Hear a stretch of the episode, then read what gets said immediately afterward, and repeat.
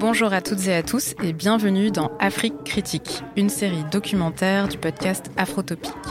Je suis Mariam Tamoussanang et je vous invite à penser l'après-modernité depuis l'Afrique à partir de la critique du développement. L'enjeu, c'est de comprendre comment s'est pensé l'au-delà du modèle de développement occidental depuis le continent africain hier et comment il se pense aujourd'hui. Dans cet épisode, on rencontre Mariam So. Elle est la présidente de l'ONG militante Enda Tiers Monde, ONG qui a été fondée dans les années 70 par des chercheurs du Sud, parmi lesquels Samir Amin.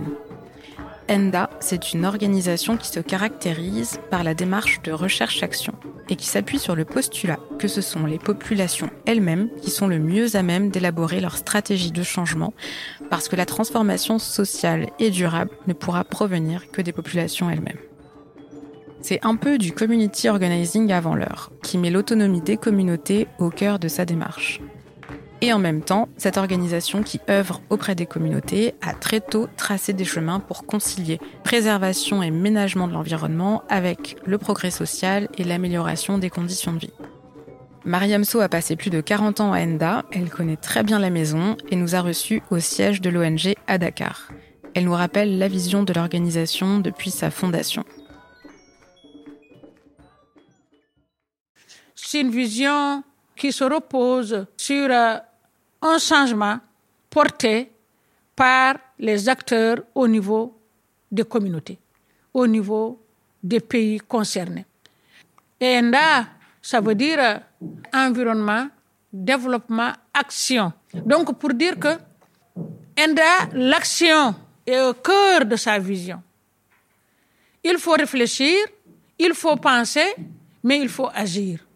La pensée à elle seule, c'est-à-dire théoriser le développement, théoriser les changements de façon scientifique, certainement c'est bien, mais il faut que cela soit combiné avec des actions avec euh, ces communautés-là.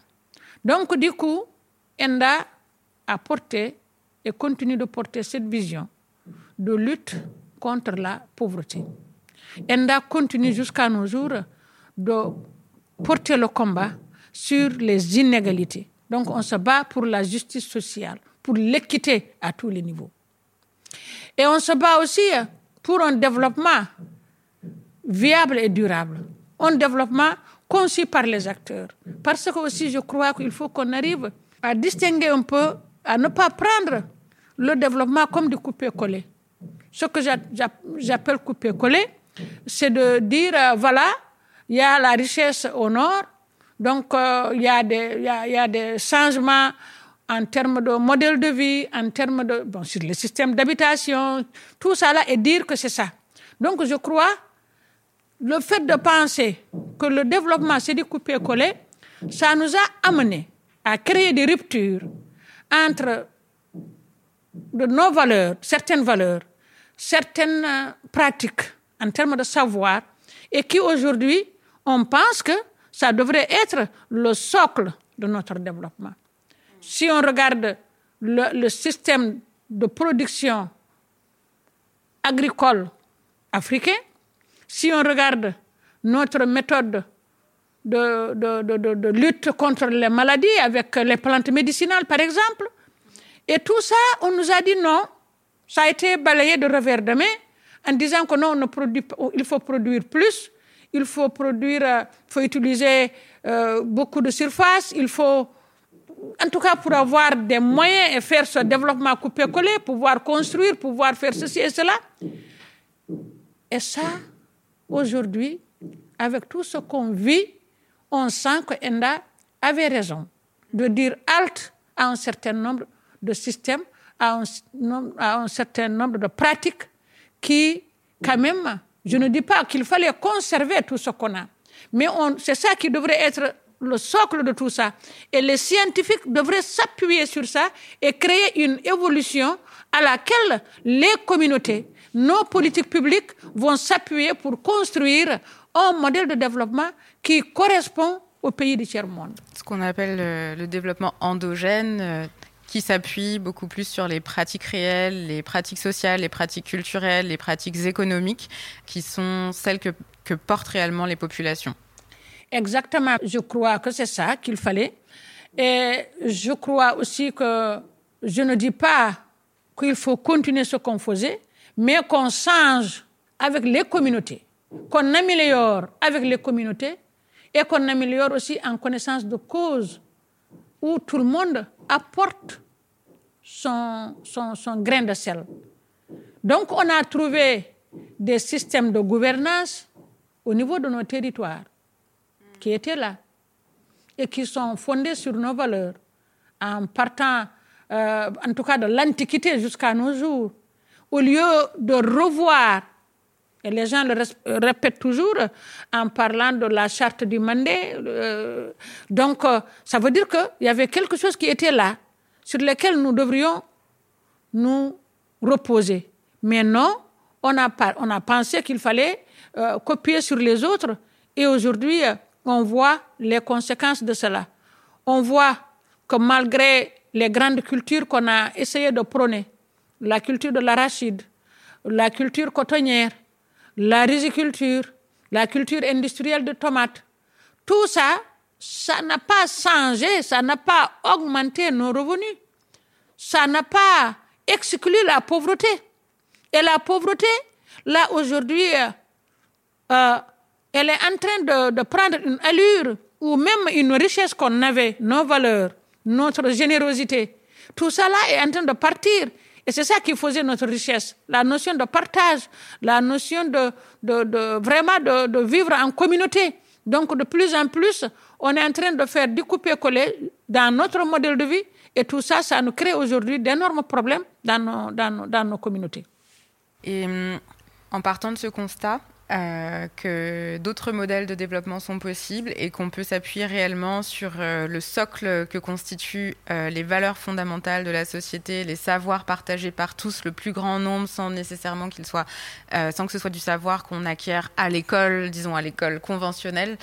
À partir de là, en fait, quels ont été les outils et les méthodes euh, qu'a utilisé ENDA pour construire justement ce développement endogène. Vous avez, été la secrétaire exécutive de ENDA Pronat, euh, l'entité qui, l'entité de ENDA qui, euh, se concentre sur la protection de l'environnement, le développement de l'agriculture durable, si c'est bien ça quels ont été les outils, euh, la méthodologie que, sur laquelle vous vous êtes appuyé pour construire et en tout cas renforcer ce modèle-là qui euh, est concomitant à cet autre modèle de développement euh, depuis, depuis tant d'années. Bon, je, je, reviens un peu sur ENDA en disant que ces visionnaires d'ENDA-là, quand ils ont décidé de mettre en place ENDA, ils se sont reposés sur une méthode et des outils qui ont été un socle très fort d'ENDA, c'est-à-dire c'est croire à la diversité.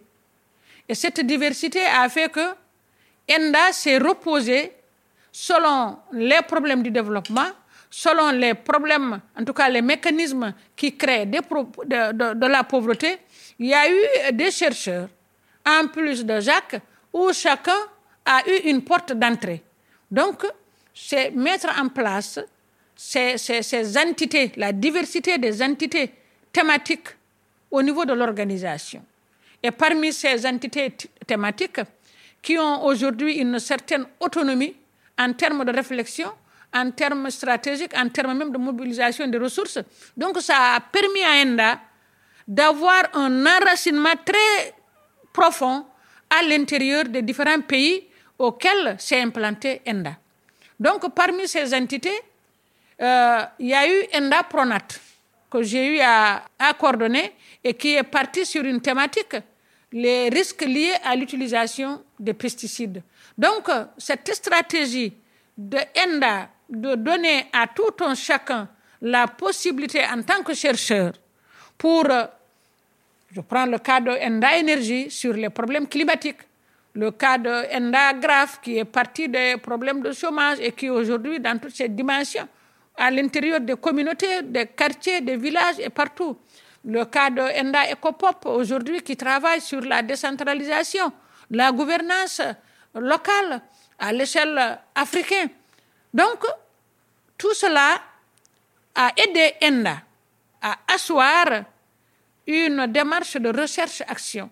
Donc, ce qui fait que c'est pas que Endapronate, avec ses scientifiques, va sortir dire que les pesticides sont dangereux? Non, c'est aller dans les communautés, voir ces populations-là à qui on a appris à utiliser les engrais et qui ne les utilisaient pas. Ces populations à qui on a dit non, si tu as des ravageurs, il faut utiliser du poison. Quelles sont les conséquences, les risques, quels sont les résultats que ces populations-là ont tirés de cette euh, innovation, entre guillemets, scientifique qui devait aider à produire plus.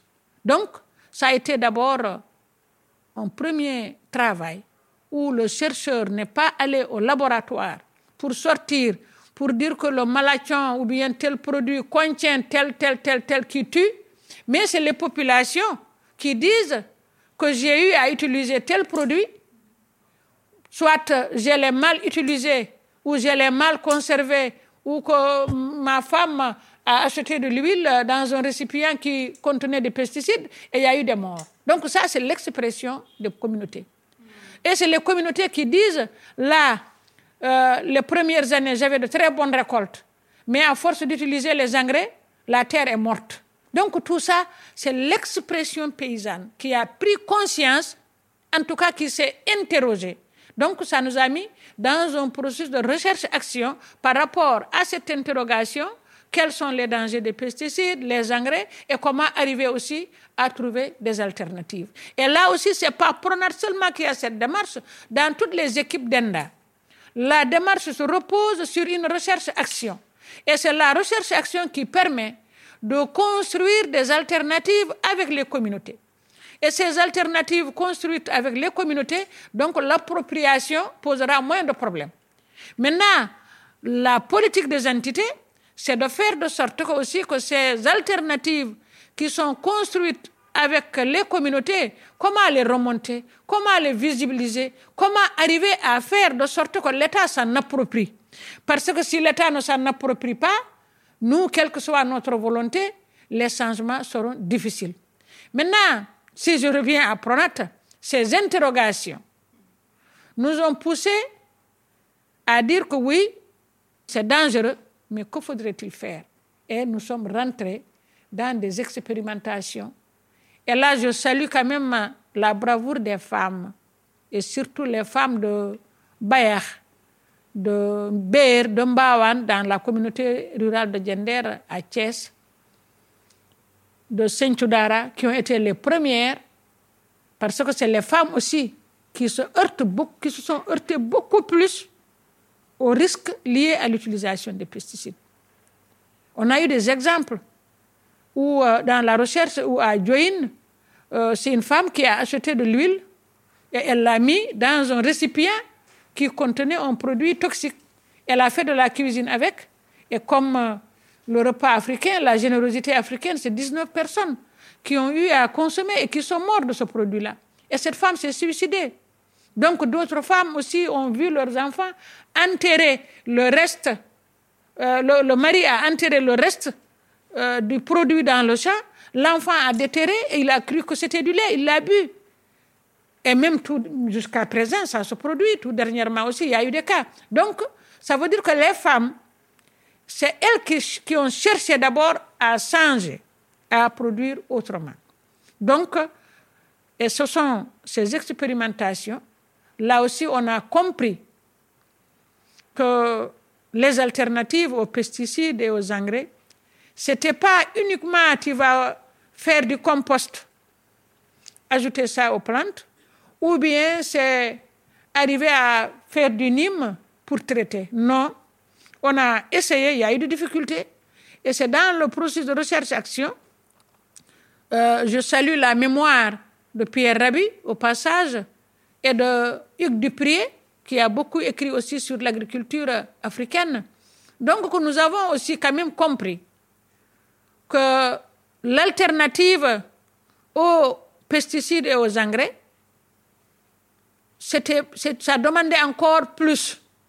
Ça devait se reposer sur des changements, en tout cas euh, une diversité de, de, de, changements en ce qui concerne les politiques, donc comme je le disais tout à l'heure, il, faut, il fallait avoir des notions politiques pour que les politiques publiques qui importent ces pesticides, qui donnent ces engrais, arrivent aussi à comprendre et à jouer le jeu.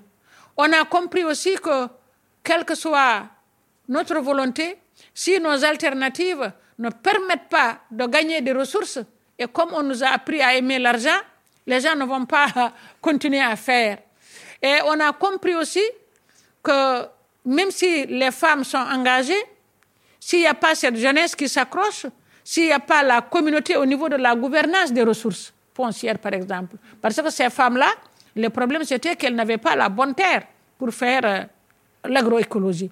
Donc, ça nous a poussé à organiser des formations pour essayer de créer davantage le brassage entre les techniciens et aussi les paysans, à reconnaître le savoir-faire encore davantage des communautés, à reconnaître le modèle organisationnel des communautés, à comprendre ce sont ces communautés-là qui peuvent aussi organiser la transformation de leur terroir. Et c'est pour cela qu'aujourd'hui, on parle aussi de la territorialisation de l'agroécologie. Donc, ça veut dire quoi?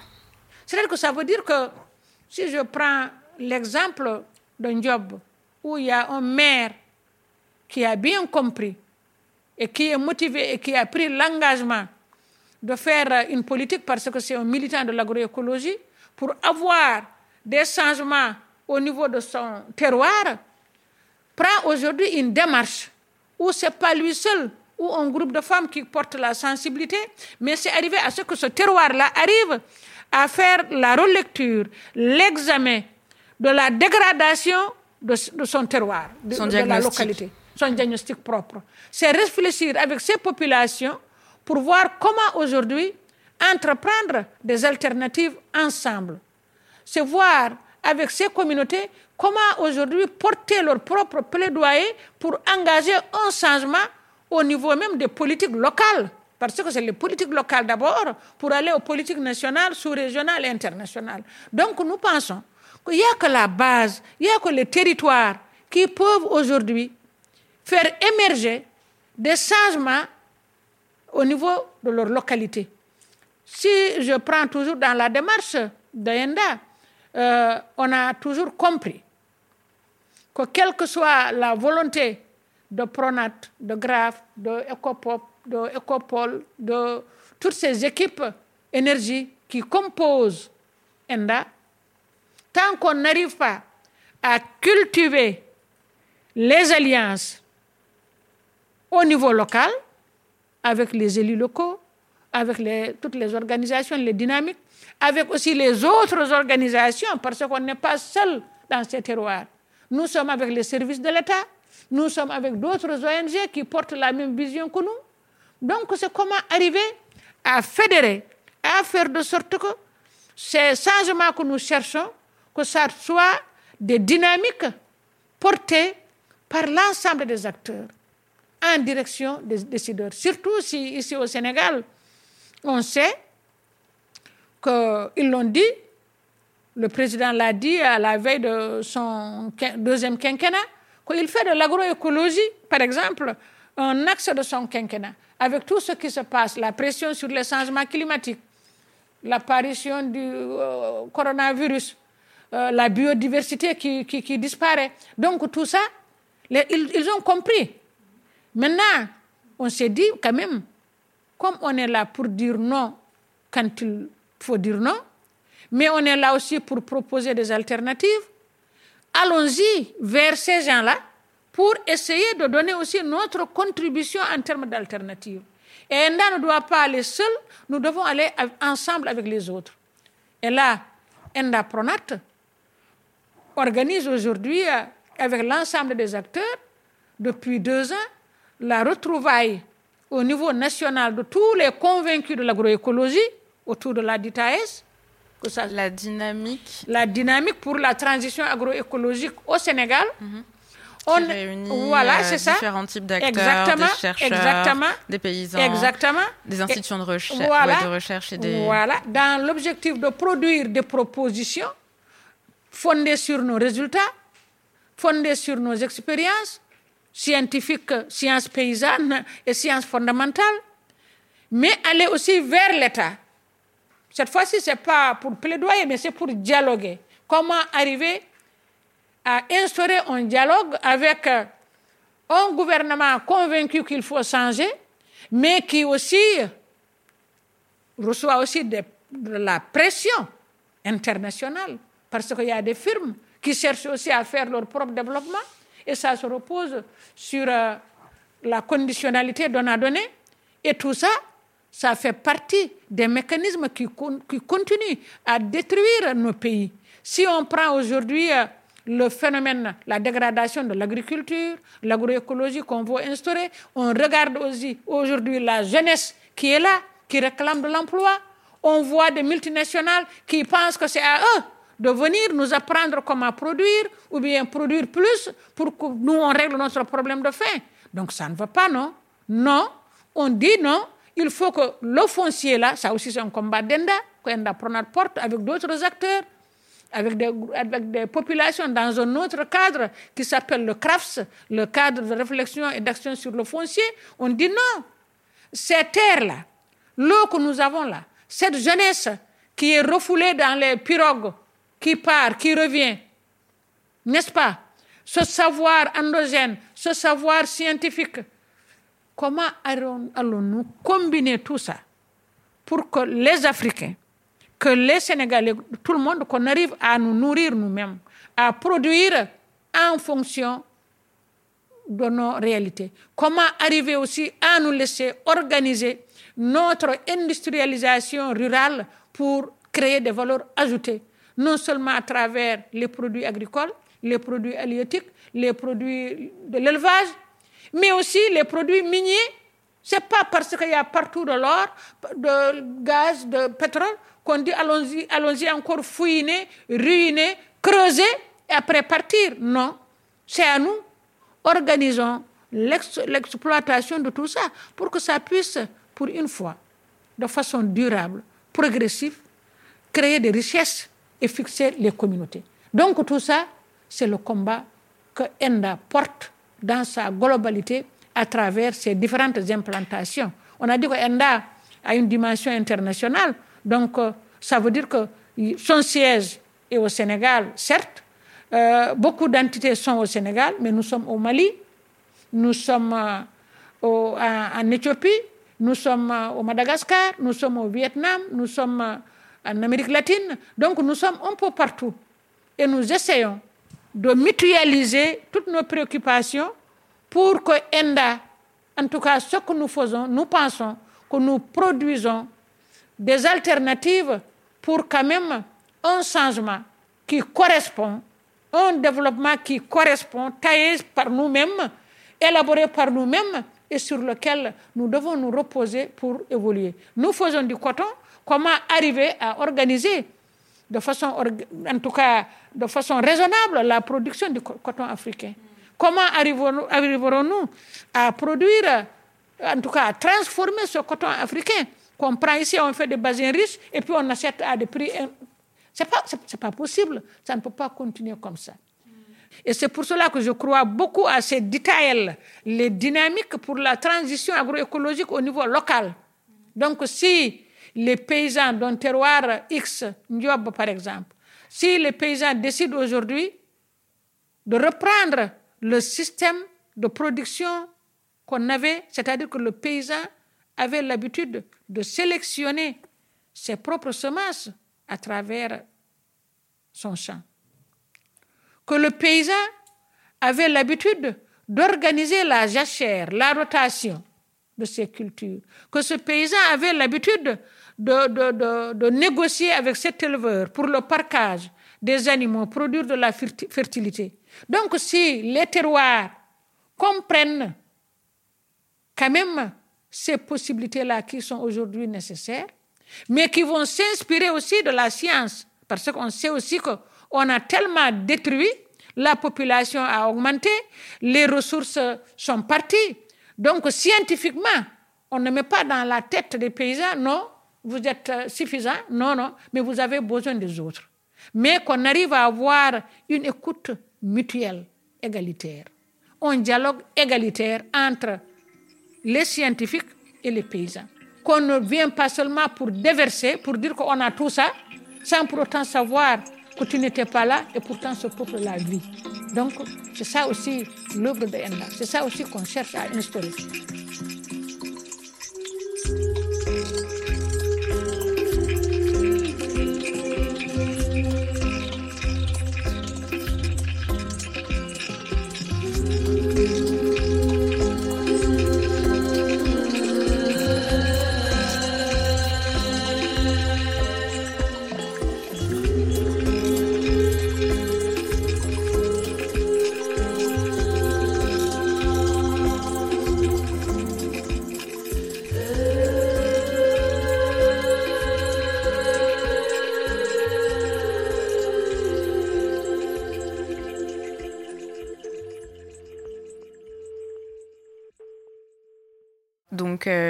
Parlé de euh, de tout ce que ENDA met en œuvre, les organisations essayent de mettre en œuvre pour euh, porter d'autres modèles en travaillant de manière euh, étroite avec les populations locales, les paysans directement. Est-ce que vous avez un exemple à donner d'une initiative qui a été structurante et qui a une capacité de passage à l'échelle ou d'être répliquée dans d'autres terroirs ou dans d'autres pays euh, d'un modèle, d'une expérience, une expérimentation qui a été menée par Enda Pronat et qui revêt ce caractère de modèle alternatif Bon, vous savez, quand Enda Pronat a commencé euh, de théoriser les pesticides, on a dit qu'il faut aller à l'application. Et quand on a dit qu'il fallait appliquer, on applique où? Au niveau des terroirs. Donc nous avons ciblé quelques zones euh, qui sont beaucoup plus affectées par cette problématique, notamment la zone de Niaï, où on a essayé avec des femmes. Et l'expérimentation se repose sur plusieurs, facettes. Il y a d'abord l'aspect organisationnel des communautés.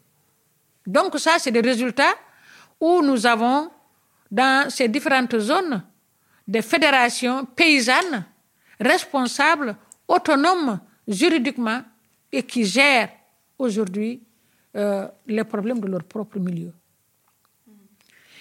Nous sommes aussi euh, dans la région de Tambacounda, à Koussanar, euh, dans plusieurs communes où nous avons aussi eu comme porte d'entrée le coton biologique, parce que c'était une zone cotonnière, et on a pris le coton comme porte d'entrée, ce n'était pas pour faire des cotonniers, mais c'était pour aller vers quand même sécuriser les cultures vivrières pour que tout le monde, comme on a fait avec l'arachide, au temps colonial, quand ça a donné un peu de devise, les gens se sont mis à déboiser, à produire, à cultiver.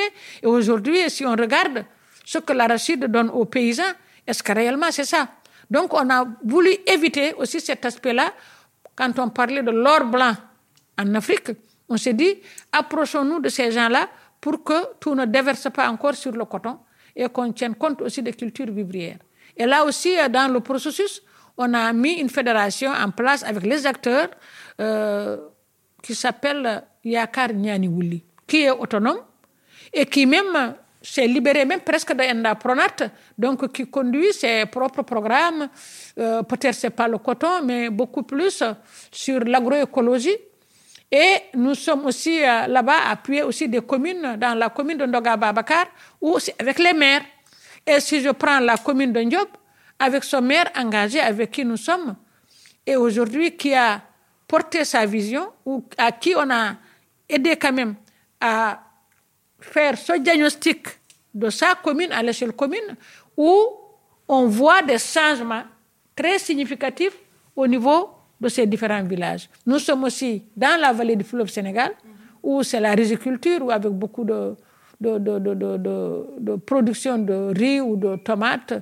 Donc là aussi, on est en train de nous focaliser sur une expérimentation parce qu'on sait que l'agroécologie, avec un groupement de femmes, avec un groupement de, de, de jeunes, non, avec une approche village, où c'est tout un village qui vit dans un terroir, comment arriver progressivement à aller vers une approche agroécologique qui permet à ce village-là d'asseoir une sécurité alimentaire, mais qui permet à ce village-là de valoriser l'écosystème qui était là.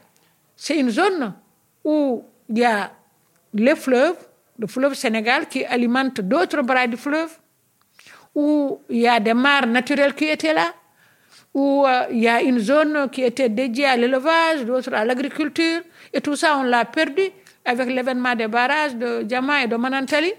Donc, on est en train de reconstruire tout ce système. Dans un premier temps, on a dit aidons-les à trouver, comme les gens ne croient qu'au périmètre risicole, allons-y avec eux, d'abord pour, pour résoudre ce problème-là. Que les gens puissent produire, récolter et manger.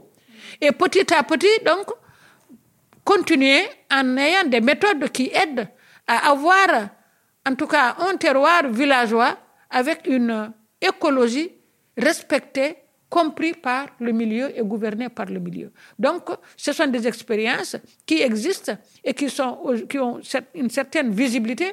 Donc, il y a la dimension organisationnelle. Dans chaque terroir, il y a des fédérations paysannes ou bien des fédérations alliées. Euh, dans chaque, chacune de nos expérimentations, peut-être aussi c'est le maire qui est engagé avec nous, des maires qui sont engagés avec nous dans la démarche. On a accompagné avec d'autres organisations pour construire une fédération paysanne de producteurs biologiques écologiques qui est aujourd'hui autonome, fonctionnelle et qui, travaille librement, qui est partenaire aujourd'hui à Indapronat de façon égalitaire autour d'un projet sur la gestion des connaissances. Donc, euh, nous avons aussi accompagné la mise en place euh, d'une fédération paysanne pour la production de semences paysannes, qui est aujourd'hui une structure basée à Thiès, qui fonctionne de façon autonome et qui établit des partenariats normalement de façon égalitaire avec Endapronat. Donc on croit à l'autonomie des paysans. Et, et je voudrais aussi revenir un peu sur l'échelle. Il faut voir l'échelle, aller à l'échelle.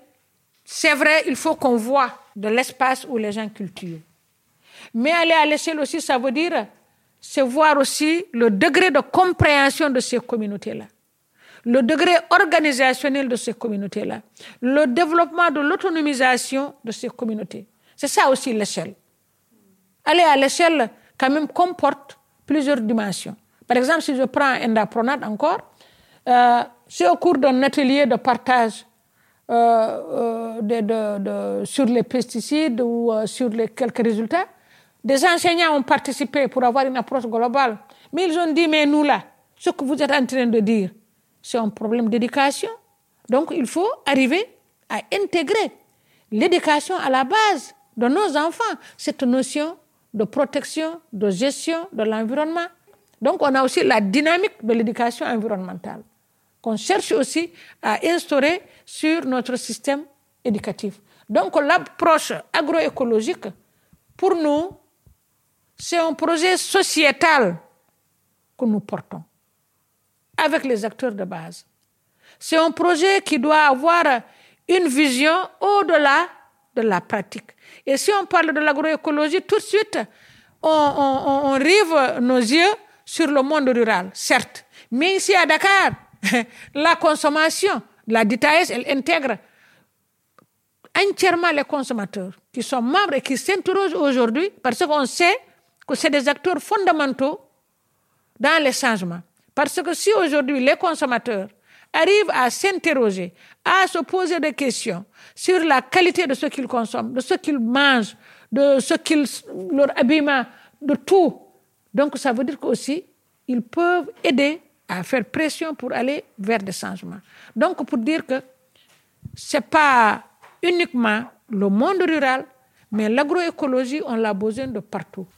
Et donc, peut-être pour, euh, pour revenir à ce, que, ce dont vous parliez un peu plus tôt, euh, la nécessité pour euh, les sociétés africaines d'opérer une sorte de transition écologique, mais qui soit pensée euh, de manière très euh, globale, holistique, en intégrant différentes dimensions économiques, parce que ça, pas, ça ne va pas être possible d'intéresser la jeunesse à retourner au champ ou bien de, de faire comprendre au consommateur final que, que, en fait, il a un rôle à jouer dans toute cette, dans toute cette chaîne de valeur.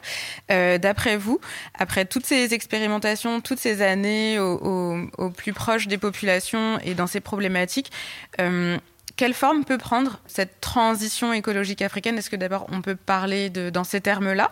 Et au fond, tout à l'heure, vous, vous présentiez un peu une sorte de vision qui s'apparentait à rendre non pas seulement faire revivre le terroir, mais faire revivre finalement la société et remettre en place des écosystèmes euh, villageois euh, qui, qui sont constitués des liens entre les différents acteurs d'un territoire euh, en, partant de l'existence, c'est-à-dire que peut-être aujourd'hui, voilà, il y a un barrage à tel endroit sur la zone du fleuve, mais comment est-ce qu'on fait pour remettre en relation ou repartager le territoire entre des entités qui ont des intérêts divergents?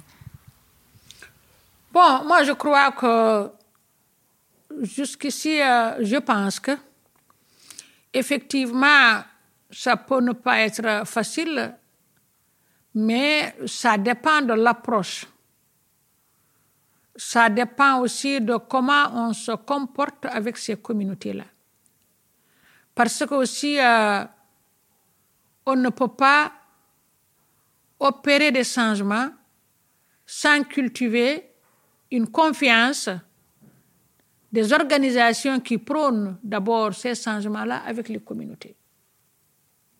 Donc, il faut arriver à instaurer cette confiance, une implication, une participation, ne pas venir avec des documents, mais c'est apprendre un peu à produire ensemble.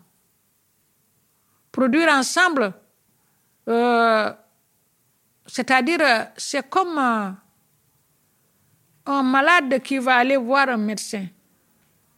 Vous allez voir le médecin, le médecin euh, vous consulte et vous dit je prends votre sang pour analyser. Donc vous savez que votre sang est parti et que des résultats vont vous revenir pour savoir ce que vous avez. N'est-ce pas? Donc pour nous aussi, la démarche serait, si on prend par exemple la mise en place de la DITAS, on ne s'est pas levé pour dire qu'on va mettre, on se retrouve à Dakar, non? Bon, on s'est retrouvé à Dakar pour partager. Mais ensuite, on a dit qu'il faut que les acteurs arrivent à sillonner. Donc, il y a eu d'abord une première caravane. Les zones où certaines ONG sont en train de travailler. Parler avec les gens, voir ce qu'ils ont, ce qu'ils vivent, comment ils ont changé, ou, ou bien là où il n'y a même pas de changement, mais les problèmes sont là. Donc, ils ont fait un diagnostic en sillonnant ces communautés-là. Et c'est sur ça qu'ils ont recueilli un certain nombre d'éléments. Et ces éléments aussi ont fait, donc c'est là où je dis la prise de sang. Donc on a, on a, on a, on a, on a, on a recueilli un certain nombre d'éléments. Et ces éléments, il y a eu des paysans qui ont participé aussi à des ateliers de restitution de tous ces éléments-là ensemble et de la construction d'un premier document en termes de propositions d'alternatives et aussi euh, des activités. On a continué nos activités en restituant toutes ces alternatives, en essayant de voir ce qu'on peut mettre en œuvre. Il y a deux ans de cela. On a essayé de voir avec le ministère de l'Agriculture, l'environnement qui a participé. Et le ministère de l'Agriculture a dit, bon, pour cette année, je prends 10% des engrais je vous donne de la matière organique. Là aussi, dans la DITAS, il y a des entreprises qui produisent aujourd'hui de l'engrais organique. Donc, chacun cherche son compte. Et là, je crois qu'ils sont en train de retourner au niveau de ces terroirs pour voir, en fonction de ce qui a été dit, de reparler encore avec les acteurs de base. Et en dehors de ça, il y a eu d'abord un retour dans certaines zones pour la mise en place des DITAL, des dynamiques locales pour la transition agroécologique. Donc, on a essayé de mettre toutes les dynamiques organisationnelles. Si je prends le cas de Podor, l'USAC, qui, qui est une organisation paysanne structurée, qui fonctionne de façon autonome, qui est membre du CNCR, le cadre, le, cadre de concertation des ruraux, qui est aussi membre de la DITAES. Donc l'IJAC assure le portage de la DITAEL du département de Podor, parce que l'IJAC euh, a une dimension départementale. Et maintenant, ENDA Pronat, d'autres organisations comme le PIP, euh, les SOS, d'autres fédérations paysannes, d'autres groupements de femmes se retrouvent ensemble à l'échelle de ce terroir pour aller voir ce que fait Isaac, qui est différent de ce qu'on fait, par exemple, ce qu'Enda Pronat fait peut-être à l'Érabé, ou Pronat en a besoin. Pour que ça soit viable, je dis qu'il ne faudrait pas qu'on se positionne en tant qu'organisation qui apporte le paradis. Il faut arriver à être avec les gens et se dire que ce paradis-là, c'est à vous de le construire et on le construit, nous on vient en appui. Donc, si on arrive à faire ça à travers les villages, les communes, à l'échelle départementale, avec euh, vraiment une attention particulière pour l'implication des acteurs, leur participation, qu'ils savent ce qu'on cherche, que ça ne soit pas un paradis caché où on dit allons-y, allons-y, non, qu'on parte ensemble. Et là, je crois que nous allons nous inscrire dans des logiques de changement viables. Et là, la reconstruction des relations, par exemple, si on a un pont ou une rivière qui traverse une commune, qui traverse deux communes, des assises, des réflexions, de partage, sur l'utilité de, de, cette rivière, qui est peut-être presque morte parce qu'il y a eu ensevelissement, désertification. Si on décide de revitaliser cela, c'est des discussions que chacun retrouve son compte. C'est des négociations, c'est le dialogue aussi qui s'instaure. Donc ça, c'est la démarche qu'il faudrait avoir pour aller vers ces changements-là. Et c'est ça qui va nous éviter de faire du développement de couper-coller. On ne vient pas pour dire qu'on a appris que les latérines sèchent. C'est bien. Tu viens dans un milieu où la vision est autre pour dire qu'on va faire. Non. On voit comment s'adapter, comment intégrer, comment opérer à des changements mutuels de façon égalitaire, avec une écoute, avec euh, donner la parole à tout un chacun, les femmes, les jeunes. Donc c'est ça qui, est important pour nous au niveau de la démarche. C'est certain que le chemin sera long avec une population qui augmente, avec euh, ce monde qui est devenu un village planétaire, avec ces télévisions qui font voir des choses où les gens pensent que c'est du, du, merveilleux et qui ne permettent pas de voir les cacahuètes qui sont derrière. Donc, tout ça, je crois qu'il faut de la patience. Il faut d'abord y croire être convaincu. Si on n'est pas convaincu, ce n'est pas la peine. Donc c'est pour cela que j'appelle les jeunes aujourd'hui qui sont engagés autour de la DITAES, qui font ce travail-là avec les communautés, les convaincus de, des changements. Ce sont ces gens-là qui peuvent changer les choses. Exactement. Merci beaucoup, Mariam. Merci, Marianne. Voilà. Il y a trop à dire, mais bon, c'est bon. Merci beaucoup.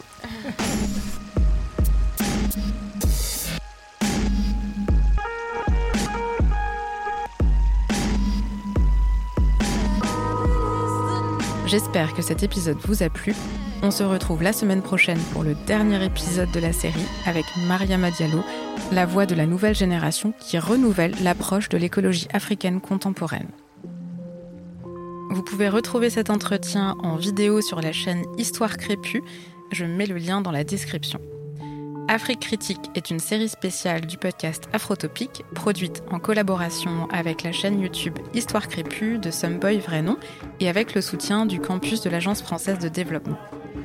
Écriture, réalisation et montage, Mariem Tamoussanang. Prise de son, Georges Atino Koulibaly. Mixage, Victor Donati. Musique, Eden Tinto Collins. Pour ne rien rater, abonnez-vous à Afrotopic sur votre plateforme d'écoute favorite et suivez le compte Instagram du podcast. Si vous aimez Afrotopic, la meilleure manière de me le dire, c'est de contribuer à la soutenabilité du projet avec un petit abonnement mensuel sur Tipeee. Afrotopic est un podcast indépendant qui a envie de le rester. Merci beaucoup et à bientôt.